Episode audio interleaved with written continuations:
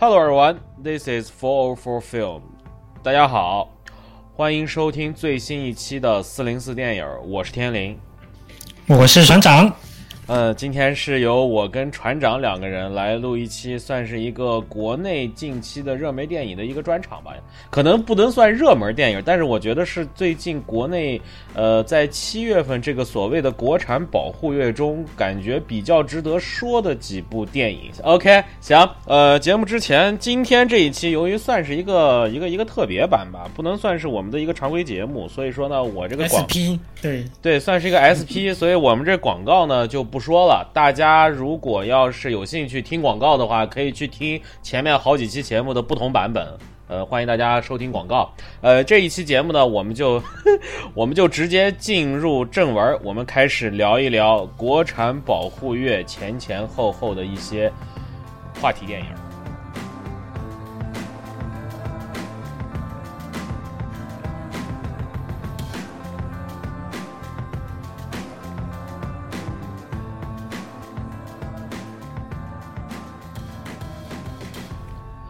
嗯，《绣春刀》这部《绣春刀：修罗战场》这部电影的导演依旧是第一部《绣春刀》的导演陆阳，然后基本上他的主创团队跟他的。它的主创团队跟之前的主创团队基本也是一样的，就是像花满山、花满山影业、北京嘉映影业，就是还有华策影业。它的发行是由北京聚合影联文化传媒有限公司和上海淘票票影视文化公司共同发行的。这部电影的主演，其实这部电影的卡斯阵容还是非常强大。首先，男主角沈炼 还是张震，然后女主角是我们的大幂幂杨幂，然后其 然后几个比较重要的配角。首先是张译，我非常喜欢的一个演员，还有一个就是雷佳音，也是一个现在目前在国内的电视剧界至少是一个比较比较炙手可热，尤其是最近的这个《我的前半生》之中，他也有比较好的发挥的雷佳音，他是上海，他原来是上海话剧艺术中心的演员，他是一个也是一个实力派演员，包括还有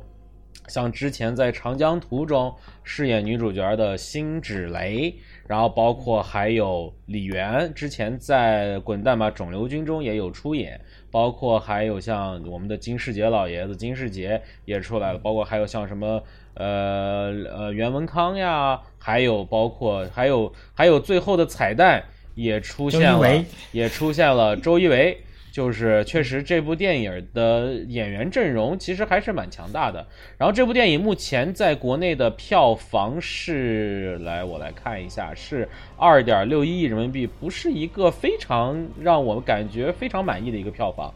呃，行，那像之前有买断是四个亿，对，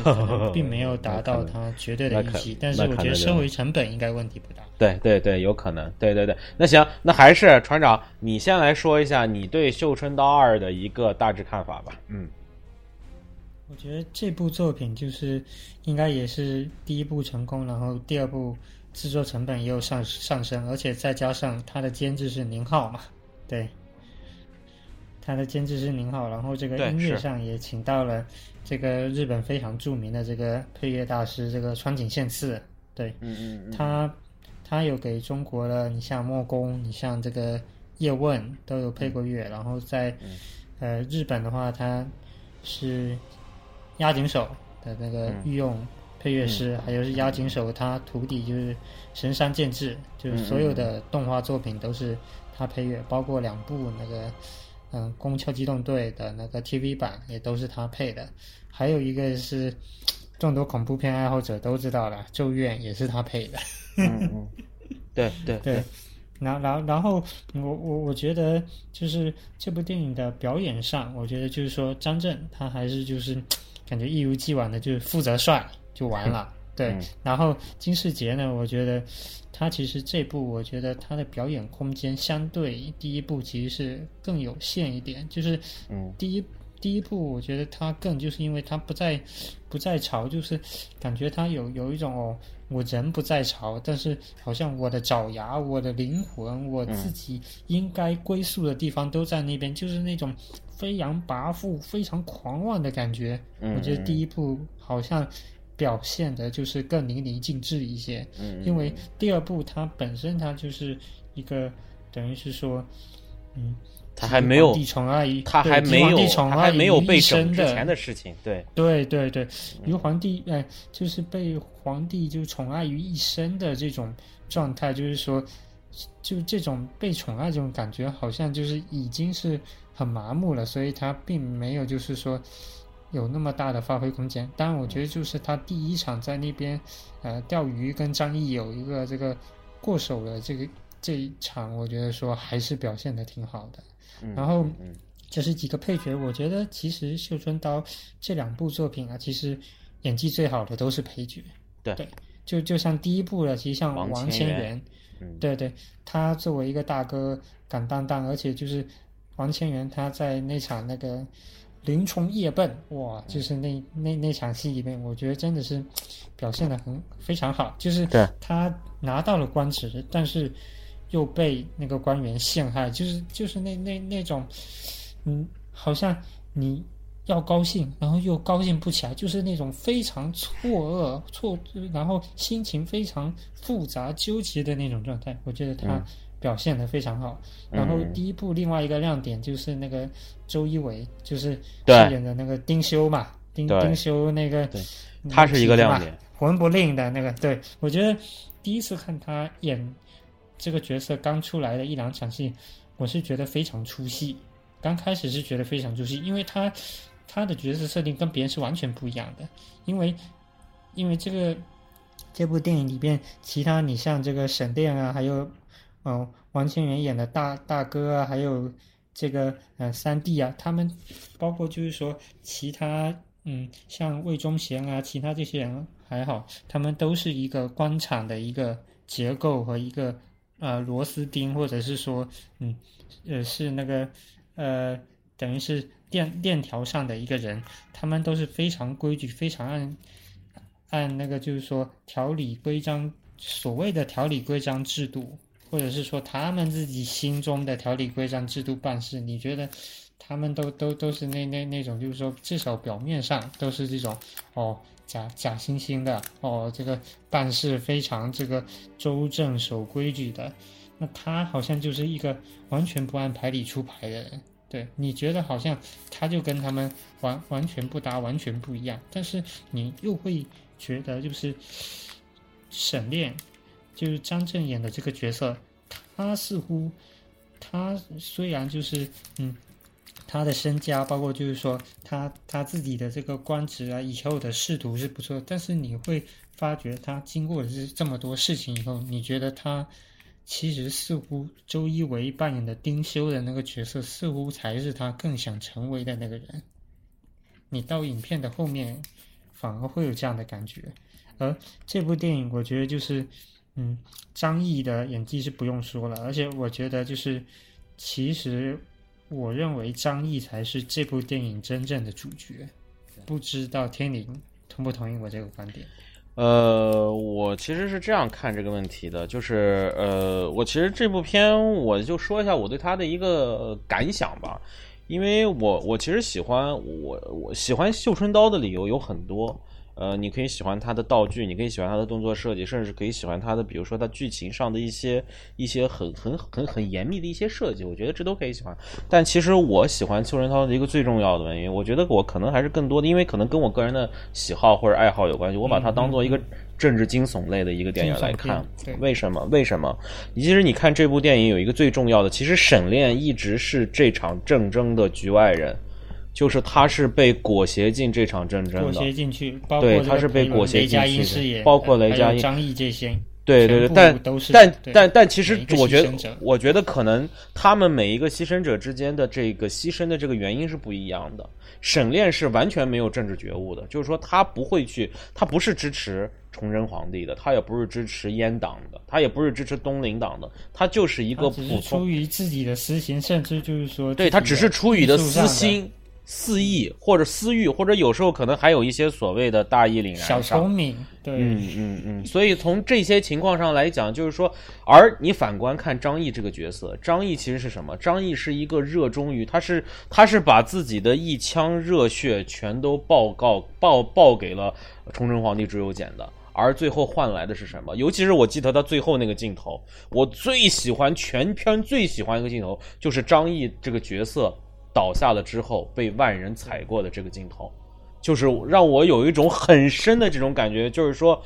像他这样，其实就是说在大历史中的这种壮烈的，对，就是在像在这种大的这种大规模的政治斗争的这种前提下，像张毅这样的这种作为棋子的小人物，或者当枪使的这种小人物，最后很可能就是得到这样的结局，让人唏嘘，让人感慨。但是这样的人层出不穷，我们在历史上的任何一个时期也是非常有能力。对，对，是，但是就是当就是说，当你的主公需要你的时候，你是他冲锋陷阵的那个先锋；当他觉得你的死会对他带来最好的好处的时候，你也是最后被踩踏、被践踏的这样一个人。就是张译这个人内心，这个人的整个的人物的志向和他最后产生的这个结局之间的这个矛盾。实在是，我就是觉，我个人觉得，就是说，确实，张译这个人，如果从人物的人物的人物的内心矛盾和人物的人物的内心与人物的客观环境之间的矛盾，包括整个人物的复杂性，以及人物，你可以从他的这个人物身上看到更多的这种、这种、这种你内心的这种这种感染力，或者说能有更多感染力的话，确实，张译这个角色是比。呃，是比无论是比雷佳音这个逗逼角色，还是呃张张震的这个沈炼这个主角来说，更能感染人，更能让人引起思考。我觉得这一点，这一点是非常非常重要的。对对对对对，是。嗯，我我我觉得张译他这部戏他刚开场的一句话，我觉得就非常点题，就是他说我要换一个活法嘛，因为他就被张震。被沈炼救了，差差一点就死在战场上嘛。嗯嗯嗯嗯，对对对，对我我觉得这这部电影其实也是说，就是说，嗯，在一个大时代里，就是说这几个角色他是怎么活，他是怎么寻找自己的活法的。对，我觉得就是这样的一部戏。对对对对对对，而且就是这部戏再次证明了，就是说在政治斗争中。是没有单纯的好人坏人之分的，在大家大家通过大家为了达到自己的目的都会不择手段，所以说呃其实这部片子很多有没有站队？对，我一个有一个是你的谋划，你的谋略，嗯，是不是合适？还有一个就是你是否把队站队伍站对了？但是你看像张译这样队伍是完全站对的。他最后可能还会作为政治牺牲品，这才是我觉得这部片最大的价值所在。就是说，对的东西，这这是最讽刺的地方。你看他最后被万人所践踏，而他站对了队，他站他他他支持的那个人最后也当上了皇帝，也战胜了他的政敌，但是他依然得死，对吧？这个是一个最最让人扼腕叹息和唏嘘的一个地方。嗯嗯嗯呃，但那我你说，嗯，你说，你说，你说，你说。我我我觉得就是说，嗯，同样就是说跟张译这个角色有点类似处境，但是就是说是完全不一样的。就是杨幂这个角色，当然就是说大幂幂的表演我们就不谈了。但是我觉得这个角色的设设定是还是很有深意的，就是他也是一个战队队，而且就是说他最主要是一个很有理想主义情怀的一个人，对。那其实这个人，我是让我想到，就是有点像我们这个民国时期，就是那些左派文人，包括像萧红，嗯，这样的，就是说非常理想主义，而且当时共产主义的那个风潮，就是说是席卷的，而且就是说对于当局政府的不满，我觉得就是说他的角色给我带来是有这样的幻想，我觉得就是说本身设置这个角色还是很有意义的。对对对，我也有这样的感觉。对对对，不过不过，我是觉得，就是说，咱们抛开这些，说了他这么多这个优点啊，或者说能从这部片中引申出来一些感想。但是，其实这部片，其实呃，其实这部片我觉得可能它在创新上，或者说整个在电影的这个表现手法，或者说在叙事上的创新上，其实没有多少。我觉得可能这部片，这部片其实我在写我个人的一个一个一个评价的时候，我也觉得，我就说这部片属于那种你可以联想到很多东西，但是其实很多你联想到的东西，第一部就已经联想到了。因为其实，在第一部中，张震他们三兄弟，就是王千源他们三兄弟，也是政治斗争的牺牲品，其实也是这么一个一个设置。而这部中，只是又有了张译这样一个更复杂、更这样的一个人物，所以让大家对这种感觉更更深刻了。但是除了这点以外，无论是这部片的动作，还是无论是这部片的其他的一些。一些一些上面，其实我感觉就是其实心意不是特别足，就是说你想看导演对感情戏的处理还是一塌糊涂，对对，还是一塌糊涂，就是有点有点有点不明不白、不清不楚。呃，而且就是刚开始的那个节奏，就是说处理就是说非常快速，然后一到那感情戏，哎呀就拖慢起来，你就感觉好像是有点脱节的，对对对，就就就感觉前后节节奏就是说理的不是很顺，然后看起来是并没有那么爽，对。是是这样的，所以我就是觉得，就是说，确实，我觉得可能还是，但是我是这样觉得，我觉得陆阳可能通过两部《绣春刀》，已经慢慢的建立了他的一个品牌，就是说他在这种呃怎么说，算是他凭借自己的能力创造了《绣春刀》这么一个 IP，然后这个 IP 现在拍了两部，相算是我觉得可能无论是这个他票房成绩究竟怎么样，但是我觉得口碑上还是比较成功的。然后再加上就是，我觉得就是说，未来一旦陆阳这样的导演如果拍新片，我觉得我肯定还是会去支持的，这一点应该是毋庸置疑的。我觉得就是说，呃，尤其而且陆阳其实也比较年轻，就是说，其实我现在发现中国有一批这样的年轻导演，其实慢慢的都在开始出作品了。然后可能他们就是慢慢的，可能一点一点就会慢慢的走到我们这个电影市场的更重要的位置，开始成为整个中国电影市场的创作者队伍中的中流砥柱。我觉得这个可能当就当我看到这些年轻导演慢慢的成长起来之后，我。觉得，嗯，中国的电影还是后继有人的，而就是不是像就是我们之前觉得，就是说，哎呀，中国电影怎么越来越差？但是其实我觉得，可能现在大家在不同的侧面都在。都在怎么说？都在做自己的探索吧。比如说之前像记忆大师的导演陈正道，比如说像陆阳这样的导演，比如说在艺术片领域，我们有像毕赣这样的，我们有像杨超导演这样的，甚至我们还有其他，比如我们还有像叫什么辛玉坤，就《七迷宫》的那个导演。其实我们可以看到，还有还有一个新片也要上映。对对，还有包括像。对，包括像那个像黑处有什么的王一淳，包括我心雀跃的那个导演，其实现在我们能说出的这些青年才俊式的这样导演，包括闪光少女的导演王冉。其实我们可以说出一批这种拍出了一些作品，哎，包括《绝世高手》的这个导演，哎，我一下突下把他忘名名字忘名字忘记了，就是反正也也是一个，就是说卢正雨，呃，卢正雨，对，卢正雨，就是就是现在大家能在不同的侧面，包括我把大鹏也算进去吧，因为毕竟他的《煎饼侠》第一部也大卖了，马上又要来了，对，马上又要来了，缝纫机乐队又来了，就是说我们现在能看看的都是那种那个城乡结合部的感浓浓的，呃，可能他的家乡就是。那样了，嗯，所以确实我们能看到，就是说在市场，就是说在不同类型片或者说不同的领域上，现在有不同的年轻导演在脱颖而出。我觉得这一点可能对于。呃，对于我们的中国电影市场未来的这个创作创作阵营上，我觉得还是一件非常好的事情。我觉得确实，我我而且我觉得就是这一两年非常典型的就是各种不同的这种商业类型片，就是说越来越多，就说明嗯，其实中国电影就是说这些年来它其实并没有变弱，因为你总体上来看，如果把这个地下电影、独立电影嗯来看的话，就是说其实。中国电影的实力还是很强大，就是说，包括就是说好作品还是蛮多的。但是前些年，包括就是像这个贾科长这些的，你会觉得就是说，还有包括像嗯娄烨，就你会觉得说，都是往那个嗯文艺片，都是往这种地下电影或者是说纪录片往这些方向拍。嗯。然后，然后，然后就是说，你你会其实有一种担忧，就是说，这样的一个市场其实是并不健康的。就像这个台湾就是一个先见之明，那就是说这些年有越来越多的这种商业类型片，而且你会发发现，就是说他们有了资本、有了钱以后，其实并没有说大家觉得他们堕落然后怎么样。你觉得就是说他们还是能把这笔钱使得很好，就对，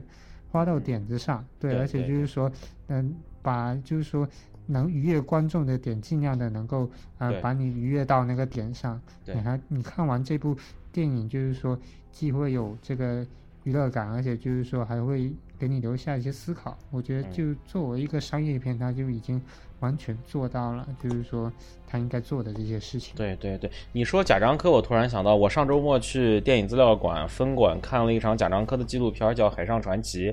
呃，我不知道你我我不知道你看过没有？就是他是有侯孝贤，还有那个韩寒，有有侯孝贤，有韩寒，然后 还有杜，中间是用他老婆来串的。有有杜月笙的女儿，然后就是他请了很多名流过来，然后他其实是一种口述历史的方式，想把整个大上海的历史串起来。其实我觉得。呃，如果单单是那个口述历史的话，其实已经把那个历史串起来，就是它有是一，它有一个历史脉络在的。其实，而且包括，其实它是从不同的侧面，包括当年老上海的这些人物，包括解放以后的上海是怎么怎么样的，包括那个时候，比如说像什么劳模呀这样的人也出来接受采访，就是说它是一个其实脉络蛮清晰的。但是，但是我就想说。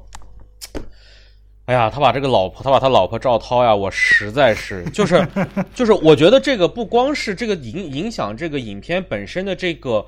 观影效果的问题，我觉得还有一个最重要的是，赵涛在这个里面就是个表演的角色，而一旦他演了，这就不应该叫做纪录片。我觉得这是一个最重要的问题，就是说他完全里面都是在演，而他作为一个串场的人。他一直在演，他本来是想把他作为一个线索或者是一个导游一样的屁的线索，他一句话都没说，而且关键是有一段桥段最好玩，就是他还专门抽了根烟，想表现出他看过一些世事沧桑之后的那种哦那种感觉。但是关键你知道吗？赵涛不会抽烟，他不会抽烟。他那个烟都没有进到鼻子里面，他直接就往外吐，你知道吗？就是说，如果大家抽过烟的都知道，就是他烟不过肺的，也不过鼻子，他直接就往外吐，就明显感觉就是一个不会抽烟的人在那儿硬抽，就这个感觉。嗯，就实在是，我就觉得那部片子如果要是没他的话，我可能能打七点五到八分之间；如果有他，我直接六点五，就是这个感觉。就是说，他对整就是其实当时就是那个。上海世博会的献礼片，但是我觉得，如果作为一个献礼片呢，我觉得这部片拍的真的是。他的他的这个对于上海这个城市的解读，或者说对于上海这个城市的介绍，我觉得是一个全方位的，是一个综合的。就是你真正知道为什么大家把上海叫魔都。哦，还有陈丹青啊，我突然记。对，有陈丹，陈丹青是第一个，陈丹青是第一个出现的。嗯。而且包括还有以饰演小城之春的女主角的这个演员。哦。然后包括在呃，我记得是在《阿飞正传》中出现的那个上海老太太，然后。就是在很，就是它基本上它涵盖了很多方面、方方面面的人。就是这部片本身，它的作为一个口述历史纪录片就已经很有力量了。但是这个力量，每次当他经过一个人的采访之后，当他的力量努到最后的时候，赵涛就出现了，他把这个气儿一下就泄下来了。真的不知道为什么，就是，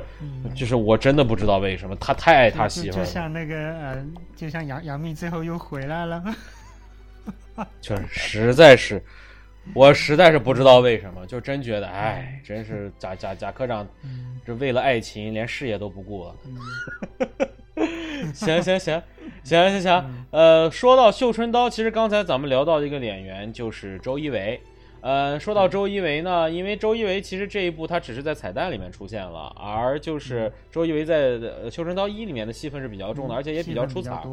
而周一围最近呢，也在另外一部话题之作，或者说是我们的建建军九十周年献礼大作中，也也也有一个比较好的表现，就是在建军大业之中，他扮演的是当时南昌的南昌起义时期南昌的守备团的团长，叫陈峰，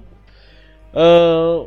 建军大业这个片儿呢，其实现在建军大业这个片儿已经上映了，快已经上映了有我看啊，现在已经上映了有有有有蛮长的时一个礼拜了。然后目前大家看也知道，就是票房被《战狼二》是碾压。呃，咱们这些咱们都不说，我只说一下我对这个片儿的一个大致的一个感受吧。就是我觉得，嗯，首先建军大业，我觉得，嗯，它的叙事上可能并不是那么的，我觉得它的叙事比较。比较比较工整，就是说他基本上把我我我军，就是说我们我们这个红军如何建立，或者说是我们我党。就是共产党如何从之前的一个呃以工农以工人运动为主要主体的这样一个以以工农以工人运动为主要斗争方式的这样一个政党，转变成了一个以武装斗争为主要斗争方式的这样一个政党的一个过程。我觉得这可能是一个对这个电影的最好的表述。而其实他这部片其实给我的一个最大感受是，我觉得就是就是他之前提到，就是说这部片的年轻，就是说。当我们看到这部片里面十九岁的粟裕和二十岁的林彪的时候，再看再再看看年近三年近而立之年的自己，你就感觉到，哎，就有这样的感觉，就有这样的感觉。人家几岁就已经指点江山了。对对对，包括你看。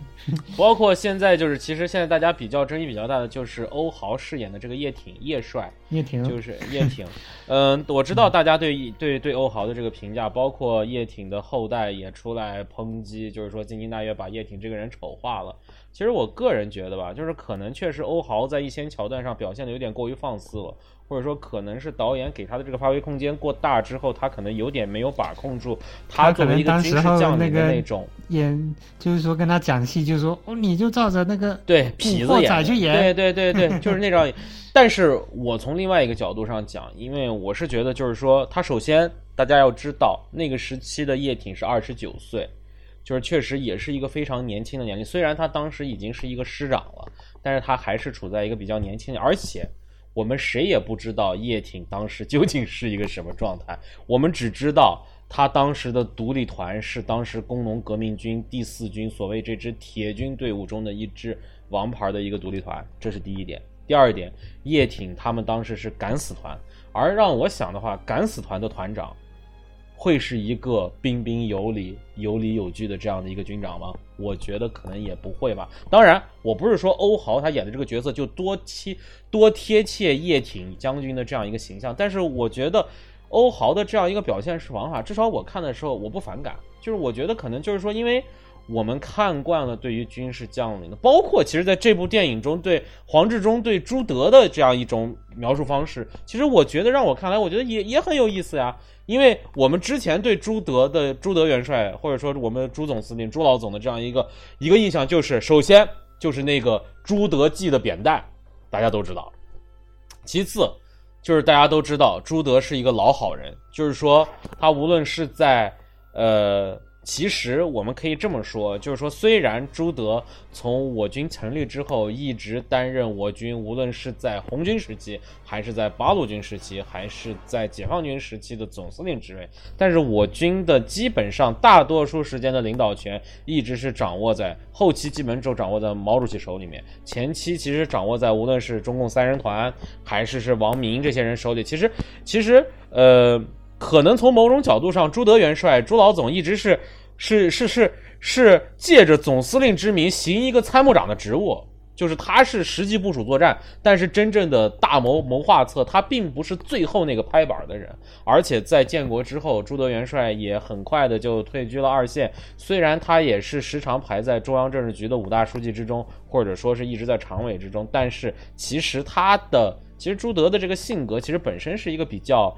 比较比较不是那么去争权夺利的这样一个人，所以说可能他确实在这个角度上来讲，他在这个片子里面你能感觉到，我操，作为当时南昌市公安局的局长，作为当时国民政府的国民革命军的中将，他不可能只是一个老老实实的一个朱老总，他可以他可以这么做，他可以把所有人请到他这儿来，告诉你谁都不要动，他也可以带兵打仗，对着当时在在在在在当时。呃，在他们的这条防线上抵挡对方的军队，以基本上是十分之一于敌手的这样一个军力的情况下，他可以挡住对方三天。所以说，从这个角度上，在很多情况下，对于像对于朱德、对于叶挺这些人物的这样一些刻画上，你会觉得可能不贴切，或者说可能甚至有不真实的地方，但是你会感觉到我个人啊，我个人觉得是一种是一种新意，而尤其是在对于这种我们的领袖人物的这种描描画上，因为大家也知道，我们对于领袖人物是，我觉得可能对于领袖人物的刻画是有很严格的这样的限制的，比如说怎么样是像，怎么样是不像。但是在这部里面，你看呢，你能看到这两个演员，对对对，甚至现在因为你像就是说。就说，至少他们给我们那种不一样的领袖的感觉，我觉得这一点特别强。因为叶挺元帅是因为死去世的过早了，如果他要是没有，他要是活着的话，他肯定是元帅，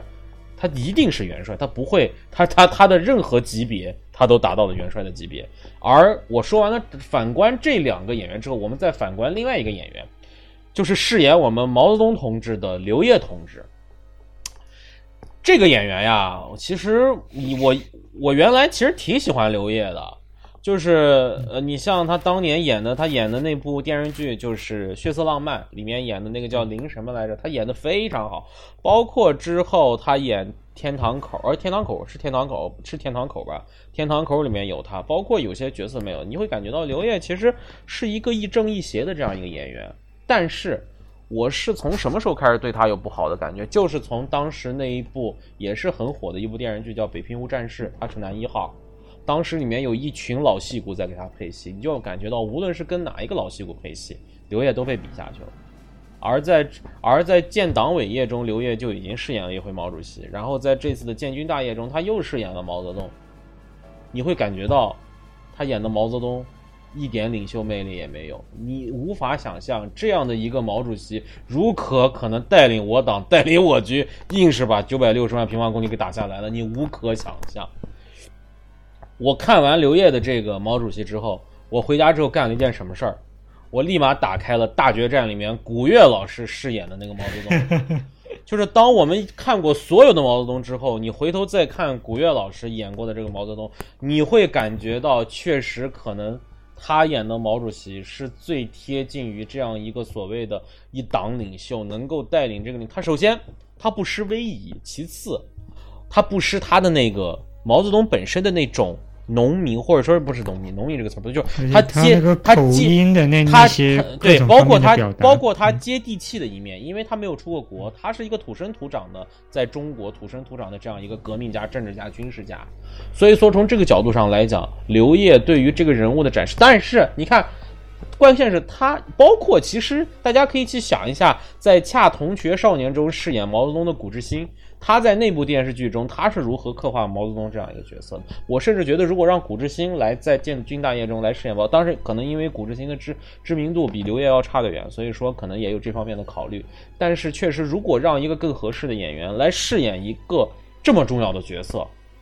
我觉得可能就会更更合适一点。就是我真的觉得，就是说，我觉得刘烨他可能就演这个角色，他可能压力也非常大，所以就是说他。可能宁可演的中庸一些，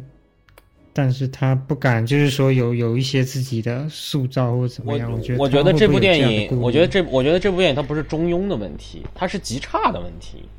就是就是除了毛主席的那个标志性的游泳，他学的有点像以外，其他的他都不行。毛主席，他毛主席招手，大家都知道招手，毛主席招手的那那那种感觉吧。他的任何一个动作，毛主席的招手是手手非常飘逸的这样扫过去，他是整个身体跟着胳膊一个硬邦邦的就过去了。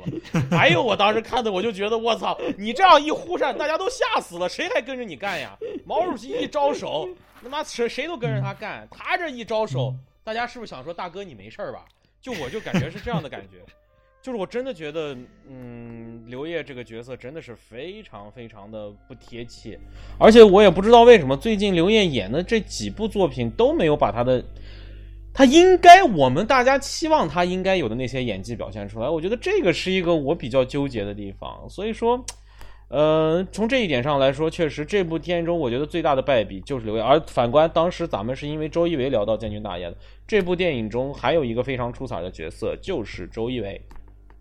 周一围是在这个电影中算是一个反派角色，但是对于反这个反派角色的这样一个刻画，让我想到了谁呢？让我想到了《人间正道是沧桑》里面黄志忠饰演的杨立人，嗯，让我想到了，让我想到了在《亮剑》中的楚云飞，就让我想到了这样的，让我想到了孟良崮战役时期的张灵甫，就是虽然我跟你的政治理念不同，我们各为其主，我们有自己的主义，但是我们都是为了自己的政治信仰，为了自己的信仰而去把自己的生命献出来的人。他不像其他的这些军队守备的人，他是要包括还有一个就是潜伏中的李涯，就是这种就这种人，就是说他们他们是很忠于自己的。领袖很忠于自己信仰的人，而只是我们之间的因为信仰之争，我们要走到这样的兵戎相见，甚至是你死我活这样的一个情况。但是这样一个角色，在这样一部片，你会感觉到，嗯，至少我军就是至少我们在南昌起义之前，我们是碰到了陈峰这样的一个硬骨头，而正是有这样的硬骨头，才也更能感现反衬出来，反衬出南昌南昌起义这件事情的意义重大和它的这个。和他的这个难度，所以从这个角度上来讲，我觉得无论从哪个方面来，我觉得程峰这个角色，就是周，包括周一围本身的饰演也非常好，就是他眼神中给你带出的那种狠，包括他眼睛里面的那种智慧，包括他的那种坚毅，都表现出来了。我觉得这个确实是一个，首先周一围是个不错的演员，其次这一段的设计，我觉得也是非常非常不错的。嗯，对，嗯嗯嗯，行。呃，建军大业这个片儿呢，因为嗯，我们很多人都没有看过，可能大家确实可能对于这种形式的这样一个主旋律的宣传，很多人不感冒。但是我其实想说的一个观点就是说，呃，咱们能不能把它就当做一个一个普通的电影去看？因为其实我之前我我我在电影院分别看了《建国大业》，看了《建党伟业》，这次也看了《建军大业》。呃，《建国大业》其实。呃，我全满，我是全制霸，我一定全制霸。呃，我这我这么主旋律的主旋律正能量的一个人，对吧？嗯，就是白金。嗯，就是你你你你看啊，建国大业的问题，建国大业很多人提出的问题，其实我都承认，就是这个片特别碎片化，因为确实它基本上是从一九四六年重庆谈判。一九四六年重庆谈判一直讲到了开国大典，他用了两个多小时的时间讲了三年的事情，而三年中，这是波澜壮阔的三年，出现了太多改变中国命运的，无论是战役也好，政治事件也好，出现了太多的事情，所以他只能去碎片化的去去描述一些桥段，而而在在在建建建国大业这部片中，确实有一些硬伤没有解决。而在建党伟业中，我们已经感觉到，就是由于可能这里面可能黄建新作为导演中的加入可能更多之后，他虽然也存在一个碎片化的问题，但是你能感觉到的就是他在很多桥段上，他的他的整个刻画是不错的。我已经可能在不同场合说过很多次了，就是建党伟业中关于五四运动的那块的表达，真的是。我觉得可能纵观我的我的观影史或者说观片史，我没有见过那么让我感觉热血沸腾的学生运动。就是说，能感觉到当时大家冲进那个谁他们家的时候，什么张宗瑜嘛还是什么他们家的时候，确实是他们感觉到这是要亡国的一件事情，义愤填膺，他们的眼神中都带着血丝的希望，能够通过他们的呐喊来改变他们所在的这个国家的命运的这种青年的热血，都在那个桥段中都显示出来了。非常棒，而在建军大业之中，我觉得可能最重要的，首先我刚才讲的那些点，其次我觉得可能还有一点就是感觉到，就是说，我觉得就是大家其实诟病这部片很多的，就是前期诟病这个片很多，其实还有一个重要原因，就是这里面很多演员都是我们所谓的小鲜肉在演，嗯，因为确实当时那些我们的所谓这些开国领袖或者说这这些人的年龄确实也就在那个年龄，所以这批演员可能也是最适合。在这样一部影片中被选择的演员，但是你也能感觉到，就是说，虽然都有，首先态度上，我觉得，因为这是一个政治任务，所以确实，我觉得可能态度上这些人都没有问题，都很认真。但是你还是能看出一些高低区别的，比如说李易峰就是比较差的，呃，但是呢，张艺兴给我的感觉就会好一些，包括其实周一围咱们就不说了，已经非常好了，然后。呃，还就是你能感觉到，就是说，虽然这些小鲜肉都很努力，但是你还是能有高下之分。但是我觉得，就是说，就是其实之前为了这个片的宣传，国家广电总局的电影局局长张洪森发了一篇朋友圈，在里面说的一句话，我觉得就是说。说我知道大家都说这些人是小鲜肉，但是我希望在这部电影中，大家不要把他们当小鲜肉来看，我还是希望大家把他当一个演员，因为这些演员现在无论是他们自己愿不愿意，无论观众愿不愿意，他们已经走到了我们中国电影的前台，而他们很可能就是未来中国很长一段时间中电影产业的这样一个中流砥柱式的演员。可能他们现在的演技很稚嫩，可能他们成名的方式不是我们很多人认可的那种方式，但是可能他们在未来相当长的一段时间中，他们可能就是我们荧屏上会出现的一些人，他们也会成长，他们也会进步。所以我觉得可能，虽然可能这个张宏森局长的这幅画是有他的这个主观的需求，需要宣传标志，但是我觉得其实我们去如果不妨去正面的看待一些这些所谓的流量明星，我觉得是一件好事，因为呃，因为还有一个观点，就是因为我们毕竟我们已经过了我们那个追追星、疯狂追星的那个年代了，所以说当我们看到这批年轻的小孩在追这帮。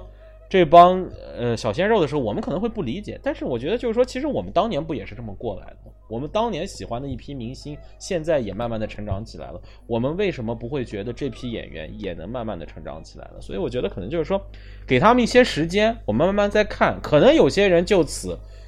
流，因为流量明星的生的的的成长空间或者说生存。实现不会那么长的，但是大浪淘沙、优胜劣汰、适者生存，我觉得可能总会在这些人中脱颖而出一些未来大家会觉得哎还不错的这些演员，我是这样一个观点。嗯嗯嗯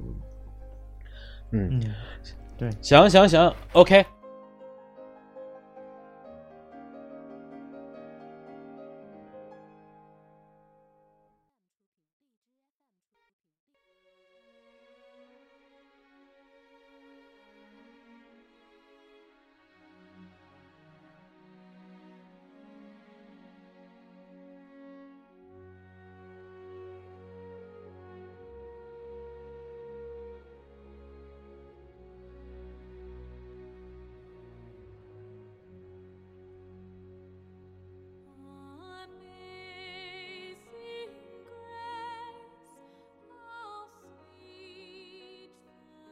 呃，建军大业这个说完了呢，其实后面啊，就是还有一部电影，也是我看船长没看的。其实船长今儿也算是把我绊坑了啊。大爆款，大爆款就是《战狼二》，现在已经是在上映了一周之后拿到了二十二点九四亿的票房。这部电影是由吴京吴京来进行，吴京吴京。自吴京导演加导演、编剧加主演的这样一部电影，然后这部电影的发行公司也是他，也是制片人。对，这部电影的发行公司和制作公司非常多，他拉进了万达，他拉进了博纳，他拉进了中影集团，他拉进了很多，他能拉进，包括他自己的登峰国际。就是说，这部电影是吴京拉进了很多人，而且这部电影其实他的演员阵容其实也还行。除了吴京之外，还有就是之前因为《人民的名义》而火过的达康书记吴刚，然后还有我们大家很熟悉的明星张翰同学，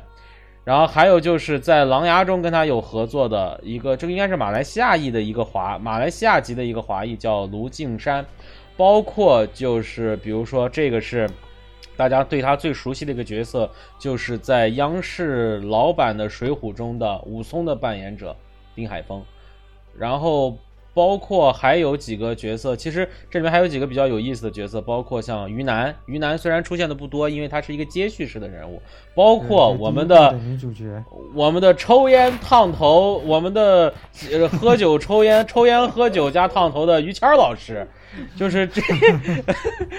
就是你这部电影中，哎，于谦演的挺好的，就是他那个角色其实还蛮有意思的。真不是出来逗逼的，呃，他是逗逼，但是他不仅仅是逗逼，但他那个角色其实我觉得可能反映了一批华人在海外的华人的这样一个状态，我觉得这一点其实蛮不错的。嗯，这部电影呢，因为可能很多人还是会去看，所以我也呢也就不做太多记录，我就简单的说票房这么高，肯定去看的呀。对，而且我。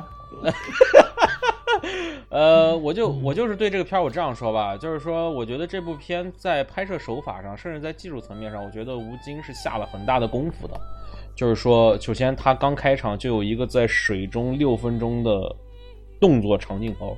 就是这个你都不知道吴京当时为什么憋了那么长的气，然后那一段其实是非常非常不错的。然后包括其实他这这这部电影中，他对于我们的这个所谓的民族自豪感，或者说是这种我们国家的这种民族主义的阐述，在一些桥段上是有一些事实依据的，至少他给了一些剧情的事实基础，我觉得这个是一个不错的点。但是在其他的一些桥段上，我觉得还是有一些过于生硬，或者说是过于表面化的一些民族主义的表达，我不是特别喜欢。我这部片给的分不高，我给了六分出头的这样一个分儿。我是觉得就是说，呃，首先吴京作为这部片子的绝对主导者，他非常拼命。无论是他作为演员，他作为导演，他作为编剧，我觉得他用了他最多的努力。甚至我们之前也看过一些说什么，他上映之前十几天才真正确定过审。包括其实它里面也有一些敏感的题材，包括对于拆迁呀，包括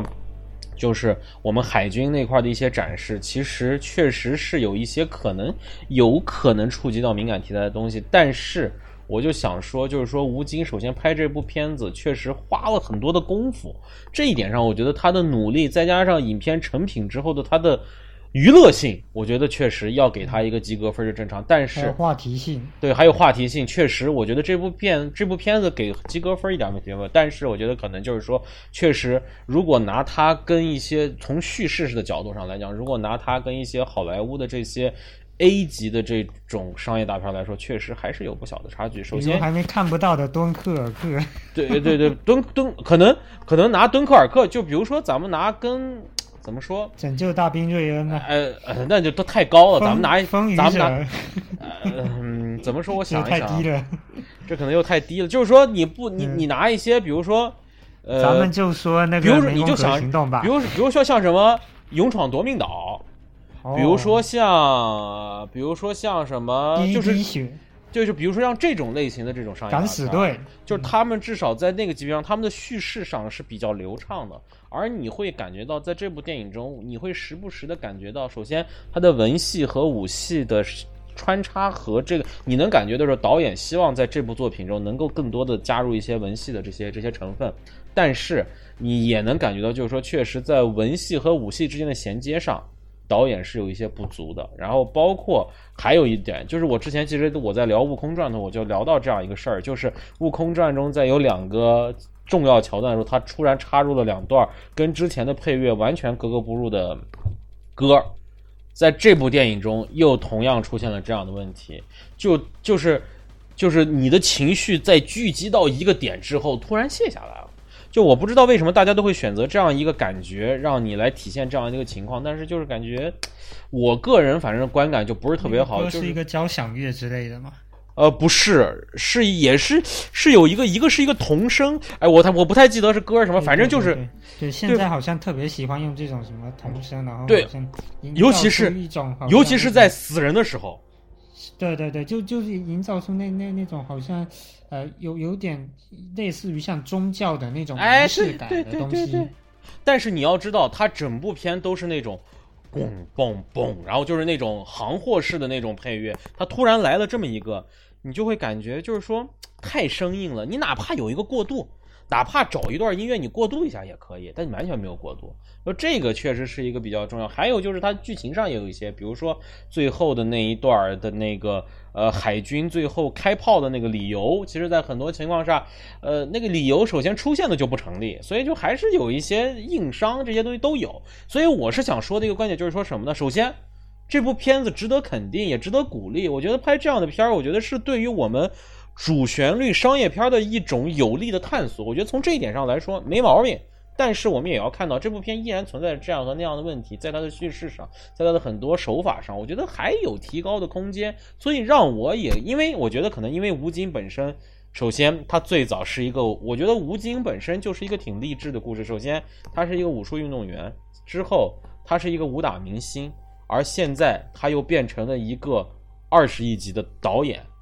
从这个角度上来，我觉得可能吴京的这种成长的这个三十亿了，不是对，目前咱们我现在我咱们拍的时候二十亿嘛，就是说应该是就奔着三十，应该可能就是奔着咱们的票房记录就去了。就是他已经到了这样一个，就是说他完成的这个人生的几次跳跃，我觉得可能从这个角度上来讲，我们应该，我们这些人也可以从他身上找到一些我们应该可以去学习，或者说可以去仿，不能说仿照吧，就是可以去借鉴的一些点。我觉得这个也是一个挺有意思的事情。演而优则导的导演很多，但是能达到一定高度的不多。这个是一个很重要的一个一个问题。呃，我还是希望大家就支持一下《战狼》吧，尤其是呃，《战狼》这部电影，首先票补比较少，我买的也是二三十的票，就是基本上是全价票去看的。所以说这部电影确实它的这个票房成绩也确实让人大家都很惊讶。我操，这么快破五亿、破十亿、破破二十亿，就很快一周就破二十亿，而且目前感觉到它还有一个继续往前走的账。如果再加上它的密钥延期，我觉得这部片。主要是跟他同期竞争的是《三生三世》啊，对，这这最近确实也是拜国产保护月所赐吧，所以说确实也没有什么太有益的片子跟他争夺，而且确实这部片子可能确实也打中了很多我们的普通观众的心，这一点我们也要承认。所以说从不同角度上来讲，我觉得可能如果大家对这样的片子感兴趣，或者说想去看一下它为什么票房这么高，为什么卖的这么好，去看看呗，你大不了看完之后出来吐个槽嘛，也无所谓嘛，对吧？好。嗯嗯，但是像这个战男现象，我就有两个问题，我觉得有点值得深思的。嗯第一个问题就是，呃，战男就是说，听说战男二这个拍摄团队嘛，应该就是那个美队二和美队三的这个拍摄团队，包括就是相当精彩的这个开场的这个水下的这个戏。对对对对对对对，应该是这个美国的拍摄团队去。指导并负责，最后就是说把这个效果拍出来的。然后还有包括就是像我们年初，包括这几年咱们说这个，呃，叫做国这部电影的这部电影的动作设计是美国人。嗯嗯嗯，包包括就是说，呃，中国这几年就是说特效大片拍的最好的肯定是徐克嘛。那就是说，但是他的那几部片呢？全部都是这个韩国的特效团队做的，嗯嗯，所以我我就在在想说，我们虽然就是说这样的类型电影，这种商业元素的类类型电影，就是说确实已经就慢慢的。素质质量跟上来了，但是就是说，我们似乎并没有就是说培养出我们自己的硬实力，或者说培养出我们自己的一批团队，就有呃这个这边又要串台了，就就是有有点像我们请的这个外教啊杨教练到中超来，但是你好像感觉这个中国的本土教练还有包括这些球员好像并没有就是说完全吸收或者是说学到那个外外国那边那一套那些东西能够。就是说去除取取经，就是说用在自己身上，并没有看到那么高的提高的效果。我觉得就是说这个是我有点隐忧的。还有我记得曾经，我先你先我先经着你之前说，我记得曾经冯小刚导演说过一句话，就是说他想建立一座中国电影的蓝翔技校。我记得他曾经说过，为什么不是黄埔军校？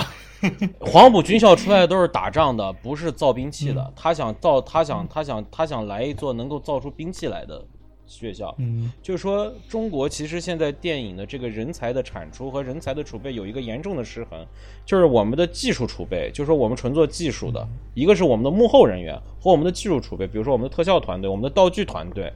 包括我们的特，包括我们的整个的这个动作团队，就是绝技，然后包括我们的剪辑，包括我们的摄影，包括我们这些幕后的，其实我们是严重缺人的，而反观另一方面，我们有很多的演员，我们有很多的导演。就是其实这个是一个失衡的，我特别承认你说的这个观点，但是我只是想就是说，可能这也是需要一个一个一个过程吧，因为确实我们也看到，包至少我们现在在动画片儿这个这个层面上，比如说大护法是我们完全我们自己的团队，包括像阿唐奇遇，我特别想说一下阿唐奇遇这个它的那个三 D 效果，对，基本上如果如果如果。大家不看那个宏观的这种大的这种景深的这样的镜头啊，如果仅仅看一个一个小细节，其实基本上你看不出它国产的跟那个呃国外的，比如说像功夫熊猫之类的。对对对，你没有没有没有什么太多的那些东西。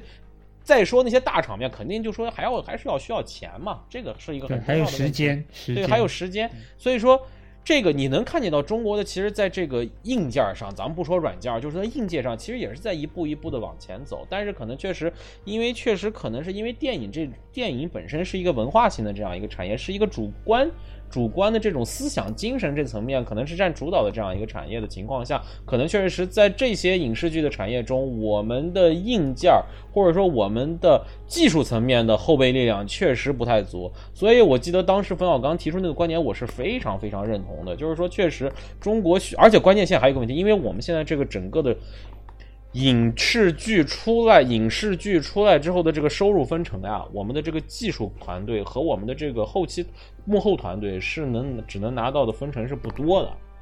基本上还是被前台的，包括宣发、包括发行、包括导演本身也并不受到重视。就是所以这个收入的这个分配上呀，还是有一个问题。其实这让我想到一个什么例子，就是其实像我们小时候，大家都说我们要上大学，我们要上大学之后才会找到一个好工作，但是我们现在呢？我们现在我们动辄一个电工、一个钳工、一个水管工，月薪在九千一万。我们看到那些中国的这些熟练的这些技工，在澳洲能拿一万多澳元这样的工资，这个其实我觉得可能也是到最后市场会倒逼你去转过头来培养这样的。我觉得这个其实我我突然想到这样的，但是我觉得可能因为现在我们还能找外国，但是未来一旦外国的这个，我觉得可能最后大家还是要考虑，因为肯定国内的无论怎么样来说，肯定会比外国的便宜嘛，这个是肯定的嘛。所以说一旦我们从成本上考虑的话，我们一定。会有更，因为毕竟中国的电影是一步一步的发展。比如说，我们现在导演，我们有冯小刚这样的导演，我们有其他这样导演，能够看到这样的问题，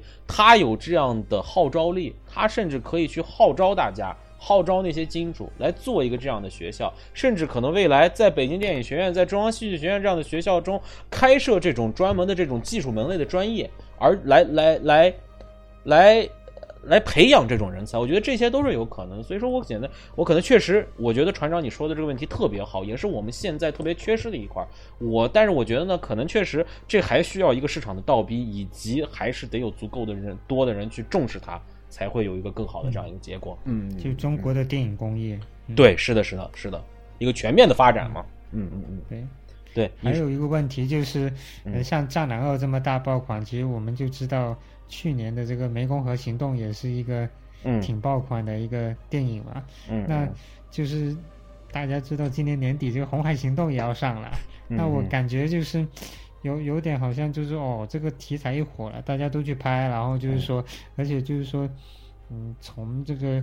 政治宣传上，这个国家也很希望，就是说有越来越多的导演，就是说去拍类似这样的电影，就是说。扬我国威的这样的电影嘛，嗯，那就就就是让我其实让我想到有一点就是，像当当时这个《嗯致青春》一出来，然后哇票房非常棒，而且就是说什么出来了？我没听清楚，什么出来了？致致青春，致青春，就是这就堕胎青春片嘛。我觉得就是说，就就是说，如果呃这个咱们这种就是说军事爱国动作、军事爱国题材这种动作片，就是说嗯。如如果这这几年这个蜂拥而出的话，那会不会不会就是说，可能也很快会走到一个就是说相相对来讲一个泡沫破灭的时候，说不定《战狼三》出来的时候，可能就是这个这这类型电影就是说泡沫要破裂的时候。嗯，对对对，有可能。中这这这这个，我觉得可能也不用担心，因为作为观众来说，我们看热闹呗。我觉得吧，对的，因为我是觉得频率越来越 频率越来越快了嘛。因为以前可能这样一就两年一部，然后后面一年一部，然后有时候后面一季度一部，然后变每月都有。嗯嗯。但是你要知道，我跟你讲，观众总会有个审美疲劳的。这两年的这个电影票房的整个市场的行情也能看出来，大家现在越来越精明了。因为首先大家要清楚，我每一次去电影院是有要是不仅要付出那票钱。我还要付出路上的整个的时间成本。其实看电影，交通费还有饭而且其实大家要知道，其实大家现在不是要准备要说为什么中国这两年电影票房差，是因为大家都去玩王者荣耀了。就是说，其实中国其实看电影不是一个碎片化的时间，它是要你拿出至少有四个小时左右的时间。首先可能有一个半小时的时间在路上，然后还有两到两个半小时的，然后你再到商场再有半个小时到一个小时的这样一个等待时间，然后又有一个半小时到两个小时，甚至是两个半小时的这个看的时间。所以整个大这是最有仪式感的一个活动。对对对，而且就是从这个角度上来讲，很多人现在只能去支配一些碎片化的时间，所以并。而且确实，他要考虑我是不是值得。不像我们这种爱看电影的，很多人看电影其实确实就是去消遣一下，去解闷一下。那他就会想，我值不值得花这样一些时间去看那样一部电影？就大家在考虑这样。又又不像我的话，就是说我我会专门挑我想看的电影去看。对可能就是哦，今天碰到哪部是哪部。对。对对对，所以说从这个角度上来讲，其实大家也有个选择的过程。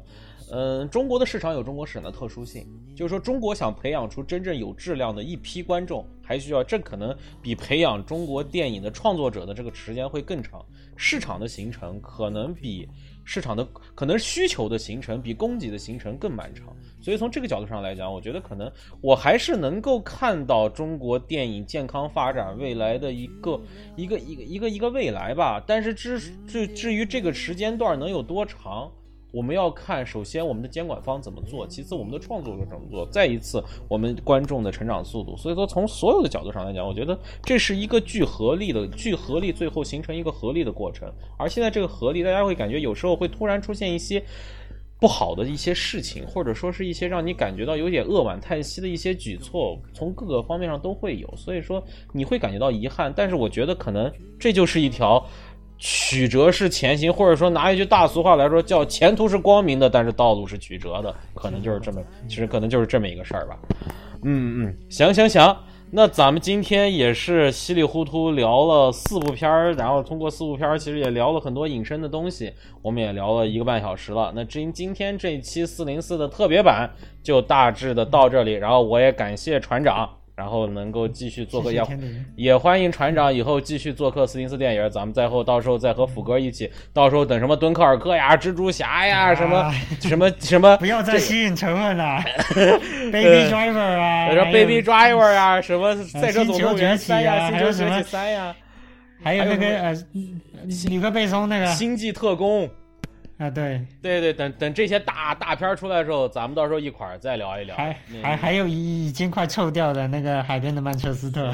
哦，对，八月二十五，对，给大家说一下，可能很多人还不知道，八月二十五号，仅在全国艺术电影放映联盟的全国一百家公布影院中，会放一天的海边的曼彻斯特。大家如果有兴趣的，可以去关注一下全国艺术电影放映联盟的呃公众号或者是微博，他们在很早的时候放出了在全国三十一个省都有的这个院线的这个名单，大家可以去，甚至在新疆、在西藏、在青海这样的比较边缘的省份，都是有它的院院线的，都是有它的这个这个这个这个名单院线的。所以说，大家如果想在院线看这样一部今年、去年就是上一届奥斯卡的一个热片的话，欢迎大家去关注一下全国艺术电影放映联盟的官方微博或者是官方的微信公众号。OK，好，那我们这一期的四零四电影就到此结束，感谢船长，感谢大家的收听，我们有缘再见。